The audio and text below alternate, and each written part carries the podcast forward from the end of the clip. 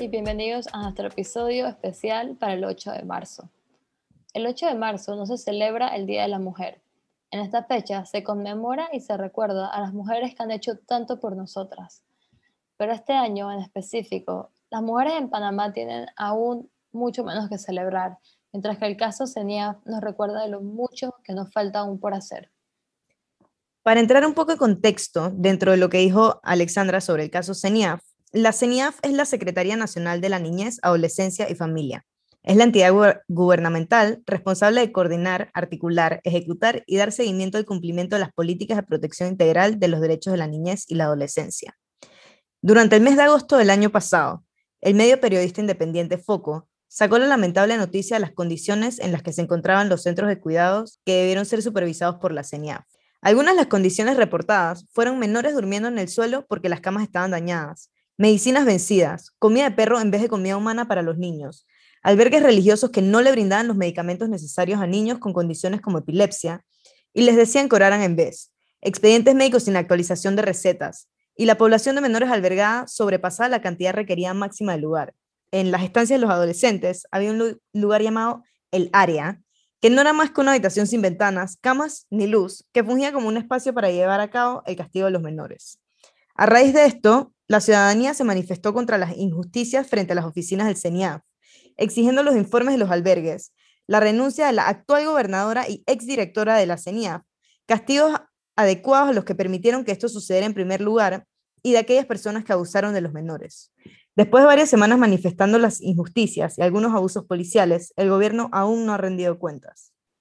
Honestamente, ni Daira ni yo tenemos palabras para hacer sentido de nada de lo que está ocurriendo con la CENIAF pero lo que sí tenemos es una plataforma para educar y comenzar una conversación a un nivel internacional.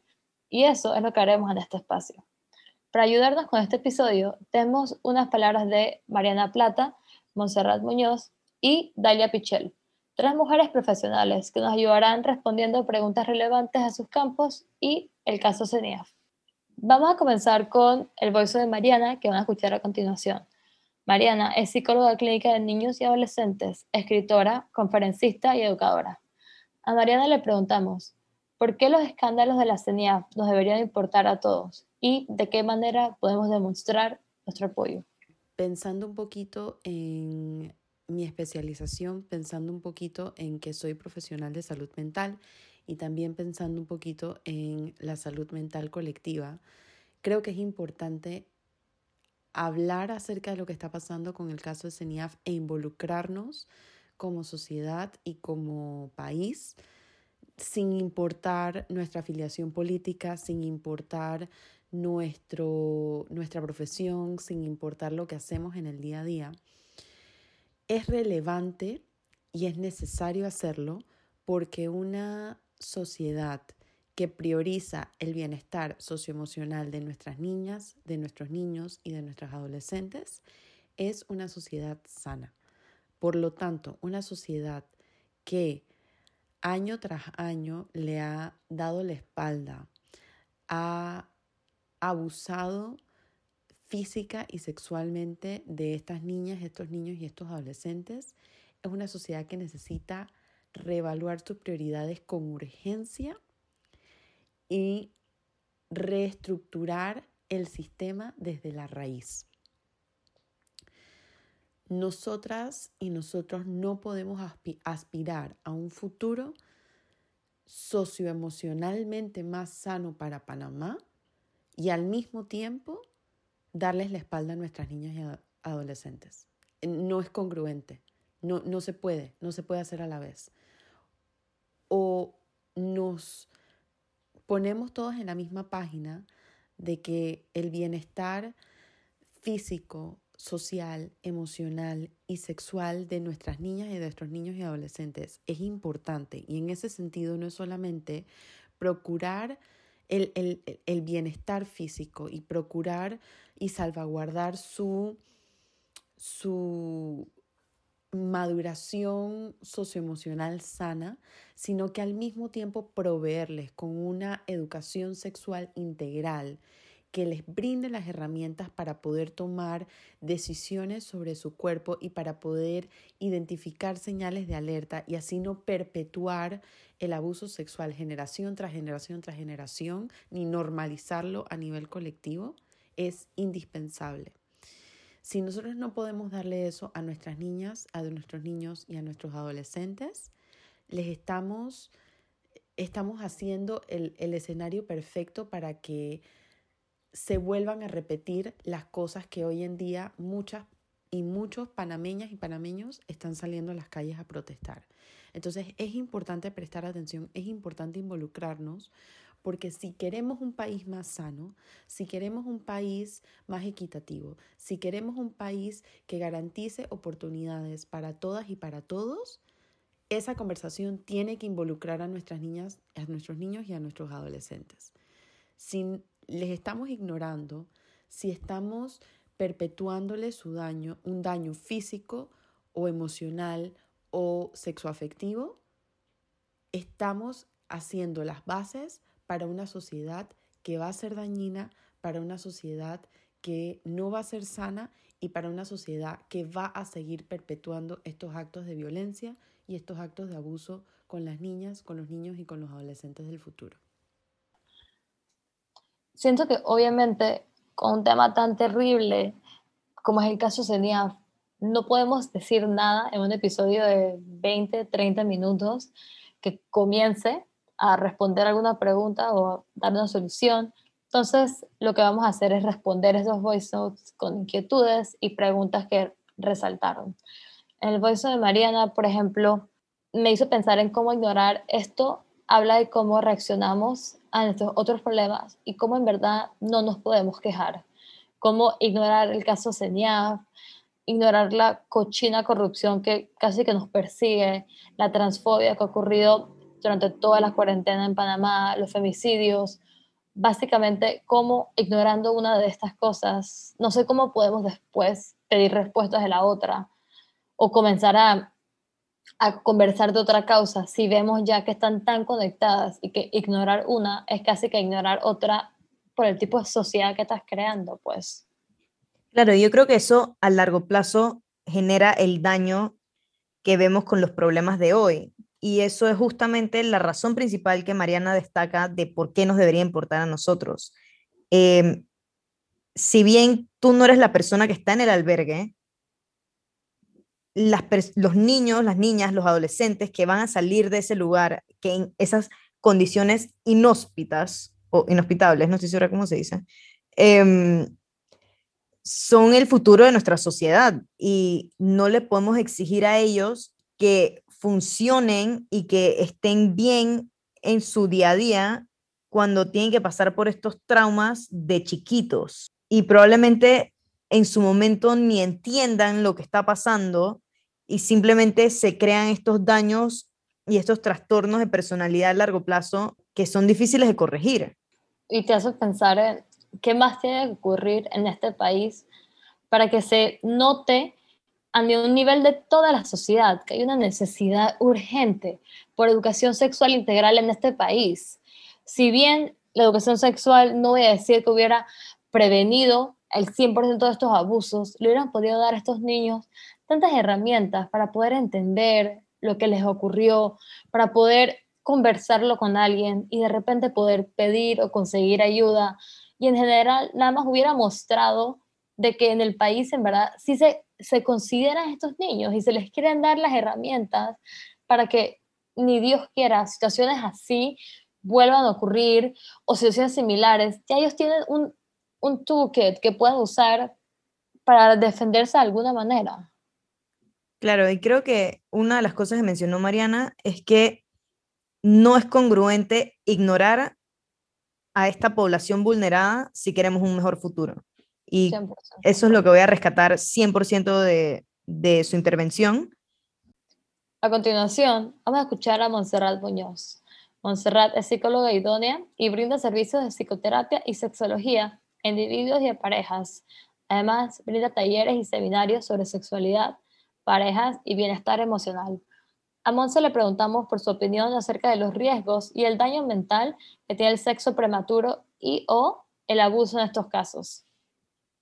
Como panameña, como mujer, como profesional de la salud mental, quiero expresar mi preocupación y mi profundo dolor ante la situación que se ha dado en los albergues en Panamá. El abuso físico, sexual y psicológico tiene consecuencias devastadoras en la vida de nuestros niños, niñas y adolescentes. Estos eventos traumáticos truncan y afectan el desarrollo del cerebro de los niños, donde em, no tienen la posibilidad de desarrollar su aprendizaje de manera normal. Se ve afectado el manejo de las emociones, de la memoria y de muchas funciones que son importantes para poder ser exitosos en la vida o poder vivir el día a día con normalidad. También es importante saber que estos eventos traumáticos y dolorosos están vinculados con el desarrollo de trastornos emocionales y de la personalidad en un futuro. Además, las personas que se han visto em, sujetas a estos eventos tienden a ser más propensas a abusar de sustancias y a tener patrones de conductas no saludables que evitan que lleven una vida normal y satisfactoria. Como terapeuta de pareja, para mí es muy importante mencionar que estas situaciones, sobre todo cuando hay abuso sexual, y psicológico afecta la capacidad para vincularse de los niños, afecta la confianza para poder generar relaciones saludables y satisfactorias en el futuro, por lo que más adelante presentan problemas para encontrar pareja y formar su propia familia. Otra cosa importantísima que debemos mencionar es que los niños, niñas y adolescentes que sufren cualquier tipo de abuso sexual o físico si no son atendidos adecuadamente y tienen el acompañamiento psicológico que necesitan, tienden a ser víctimas de abuso más de una vez en su vida. Estas heridas psicológicas, físicas y emocionales que nuestros niños recibieron son profundas, son traumáticas y son increíblemente dolorosas. Son heridas muy difíciles de sanar y necesitan todo el apoyo no solamente de la población, sino de nosotros responsables como em, profesionales de salud mental para brindarles ese apoyo que necesitan para poder superar estos traumas, para poder sanar y para poder volver a confiar. Obviamente, Montserrat y Mariana lo están viendo desde el estudio de la psicología y los daños mentales, de la salud mental que le causan a los niños y cómo eso les afecta cuando vayan a ser adultos. Esas son cicatrices que no se borran fácil, si es que se pueden llegar a borrar, no creo que se lleguen a borrar. y uno de, la, del, de las cosas que mencionó Monse, que encuentro súper preocupantes para una persona, es que su... Y, lo que me vuela la cabeza es que todo está científicamente comprobado. O sea, como que obviamente esto está mal, pero, o sea, ya fact está mal, como que le genera unos daños irreparables a los niños y a las niñas y a los, a los adolescentes. Y no sé, pues como que el, que me genera más como, que me da más como cosita, es la capacidad para vincular y de generar estos vínculos de confianza. Porque tiene todo el sentido del mundo. Si las personas que te cuidan son las personas que te hacen daño, obviamente, ¿cómo vas a poder confiar en alguien ever again? Y eso afecta tus posibilidades de tener una familia, de tener una pareja, si tienes hijos, cómo los vas a tratar. Y eso es preocupante. 100%. Este es, actually, parecido a lo que dices, es mi, eh, mi mensaje mucho menos favorito, porque me afecta muchísimo escuchar a una profesional decir lo que todos estamos pensando, como escuchar a alguien decir que 100% como me lo imaginaba e incluso mucho peor, en verdad es, es, horrible, te deja con un sentimiento como, o sea, tengo el corazón totalmente hundido ahorita, en verdad. Eh, siento que lo que me gusta del voice de Monse es que de repente es un buen llamado de atención a la sociedad porque baja el problema a un nivel eh, de sociedad, a un nivel individual, sino que me hizo pensar en, como tú dices, estas cicatrices que llevan estos niños, que eventualmente pues van a ser adultos, me hace pensar en cómo eventualmente estos niños van a necesitar ayuda. Van a necesitar ayuda en problemas de relaciones que van a tener, que son propensos a tener, pues, en abuso de sustancias. En general son personas que sabemos que es una generación y un grupo de personas que van a venir y que van a necesitar nuestra ayuda. Ya te hace pensar más en cómo tú como individuo, qué puedes hacer. Y aparte de esto, es eso de saber de que, pues son personas que sabemos que han tenido que pasar por lo inimaginable y que, bueno, nos necesitan y son personas que vamos a poder encontrarnos en nuestro día a día, honestamente. De repente no va a ser la persona al lado tuyo en el restaurante, pero se pueden eventualmente topar con ellos por círculos, por personas conocidas otra persona, por una persona que te atiende, que te cuida. Honestamente, uno no sabe qué interacción tú puedes llegar a tener con estas personas. Y qué vínculo puedes llegar a crear también con esas personas. Exacto. Es un potencial peligro si no son tratados, porque bueno, todo el mundo sabe por qué. Por eso que si no lo haces por la sociedad que estás dejando, si no lo haces por ellos, ¿entiendes? Más que seaslo por ti. Es lo, lo mínimo que siento que podemos pedirle a uno que más que sea lo hagas por ti y que ayudes a estas personas por de repente las razones más egoístas por ti misma, pero que al final del día que sea una ayuda. Estoy de acuerdo, estoy de acuerdo. Por último, tenemos a Dalia Pichel, periodista investigativa y creadora del Observatorio de Feminicidios. A ella le preguntamos por su perspectiva sobre las protestas y cuál creía ella que era el sentimiento colectivo. Yo creo que una de las cosas principales que el caso CENIAF ha evidenciado es que los temas de la niñez y los temas de abuso, de maltrato, de violencia contra estos como integrantes de la sociedad que son tan vulnerables, Em, es algo que para mucha gente es como la gota que derrama el vaso. O sea, también creo que el momento en el que está pasando esto, que venimos de un año eh, de muchísima incertidumbre, de muchísimo cuestionamiento, donde nos hemos dado cuenta de las desigualdades em, que existen en las sociedades donde vivimos, no solo en Panamá, sino como a nivel mundial, la pandemia ha sobre exaltado todos esos problemas. Entonces que a un año de esto, de cómo este año tan duro y tan, tan evidenciador pase una cosa como esta, o sea, se destape una cosa como esta, es como el último golpe a una sociedad que en realidad está súper desesperanzada con la manera en la que se llevan las cosas.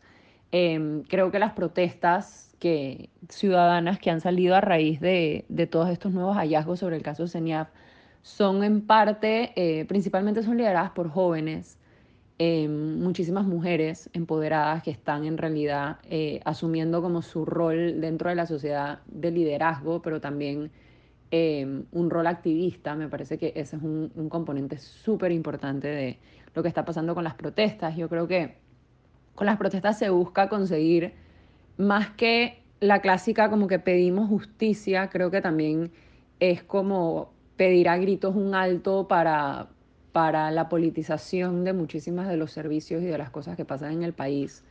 Em, creo que ha sido como una ventana para que mucha gente se entere de la forma en la que funcionan distintas instituciones, de la forma en la que, la la política está tan metida en decisiones que afectan al final a seres humanos en su día a día.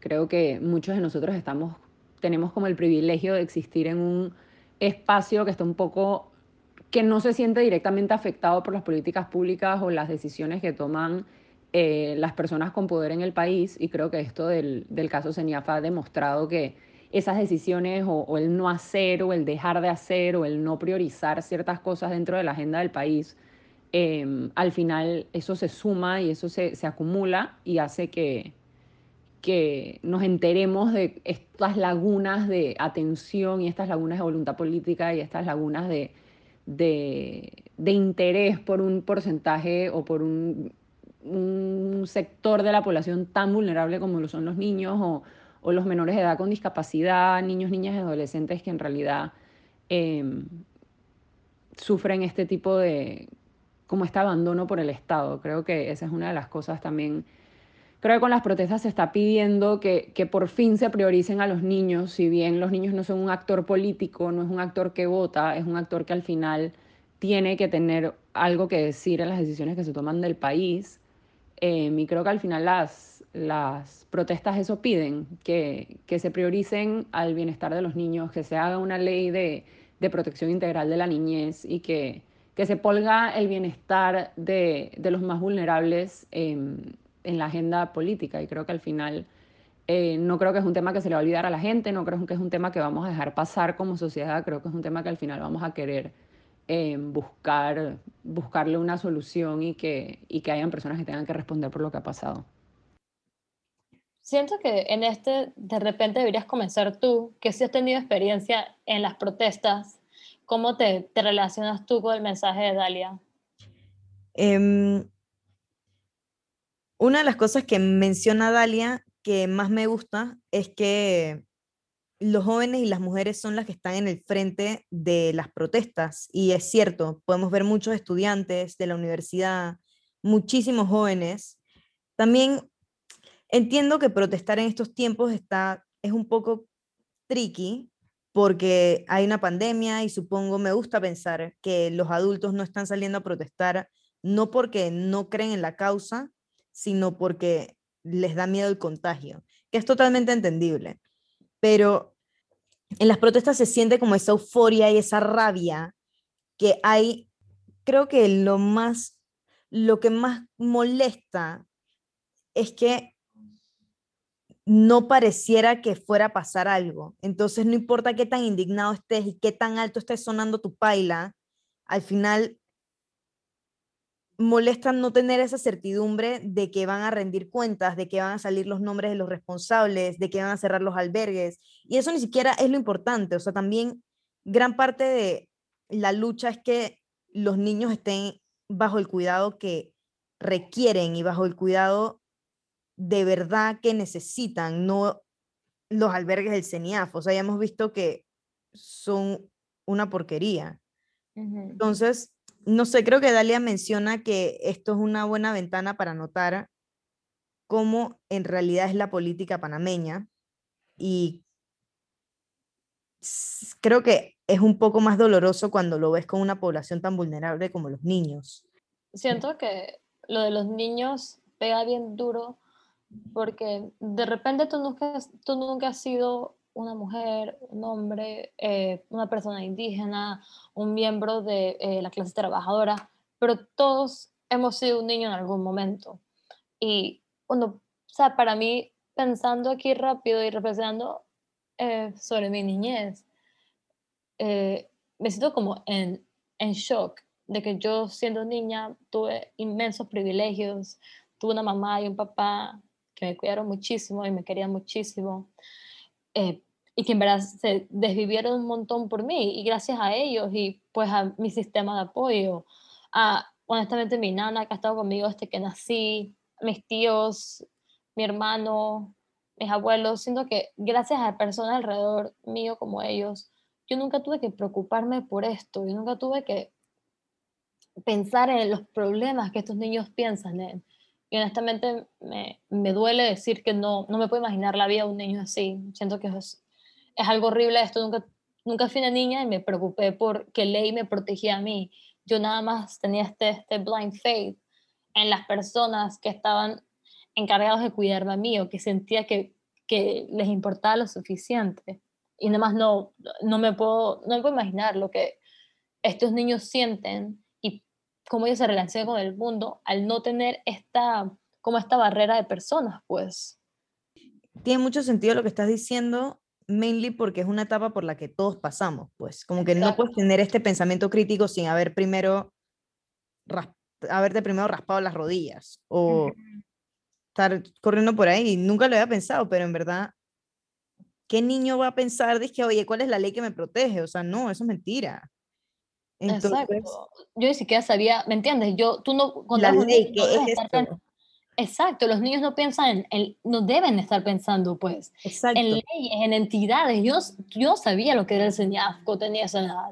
Yo, yo sabía que, ¿me entiendes? Yo no... Yo no, sabía ni siquiera que era el gobierno, o sea, ¿por qué sabría dije, cuáles son sus direcciones? Exacto, entonces es como, no me puedo imaginar lo, lo chiquito que te sientes, ¿no? En, en, no puedes ¿a quién vas? ¿A quién acudes con esta información? Si claramente tú, como tú dices, ¿no? El sentido de personas que tienes que confiar está totalmente inverso, está totalmente cambiado. Entonces, ¿a quién, a quién acudes cuando? Pues no sé, no, me parece, me parece horrible, honestamente, esto y siento que para eh, hilarlo un poco con lo que tú dijiste de la política, que esto me hace pensar en, pues cualquier acción es una acción política, pero la persona que no lo pensaba lo debe pensar ahora. Siento que de repente no todos los ciudadanos lo piensan así, pero sí, en verdad, fíjense lo que les dice esto del gobierno que está ahorita. Ajá, y a eso, eso iba, creo que no, nunca lo terminé como de decir o de plantear, pero si la administración actual trata así el tema de los niños, que no rinde cuentas, no, no menciona a nadie, ni siquiera tenemos una directora en la CENIAF, por el amor de Jesús, o un director, o sea, no hay nada. Y si el gobierno trata así los temas de la población más vulnerable que hay, o de las más vulnerables que hay, ¿qué les hace pensar que los otros temas sí lo tratan con el cuidado y amor que deberían? Y también, o sea, tú piensas que después de esto, honestamente, o sea, sorry, pero tú piensas que tú le importas al gobierno. Ah. De repente, aunque produzcas algo, le importas de repente lo que estás produciendo, pero claramente han mostrado que no les importas tú, ni tu familia, ni nadie. O sea, si no lo han mostrado antes de la pandemia, esto lo deja, pues, o sea, más que claro, en verdad que no, ya no hay dudas. Eh, y siento que este es definitivamente como que, no sé porque es el último o otra perspectiva, pero nos deja como que con unas reflexiones bien fuertes y nada más quiero como pensar en lo que dijiste, si tú no puedes ir a las protestas o si no te sientes bien yendo, ¿de qué otras maneras tú desde tu campo, tu experiencia o tu interés puedes lograr algún activismo conversando acerca de esto? ¿Cómo, ¿De qué manera tú sientes que puedes ayudar, aunque no sea de manera presencial? Yo pienso que en verdad, hablando del tema, es una gran ayuda y simplemente no dejarlo como morir. Y claro, hablarlo, discutirlo, aunque sea doloroso, claro, pero estar pendiente también. Y bueno, ya eh, como conclusión, nada más les queremos decir que este episodio va para todas las mujeres que hemos conocido y que conoceremos. Hasta ahora hemos conseguido, hemos progresado dentro de nuestra sociedad, pero si algo podemos ver es que aún falta mucho más y que la lucha sigue y sigue con o sin la pandemia. Entonces, bueno, alza tu voz, sea en este espacio o sea en otro, solamente no dejes que te digan que te quedes calladita.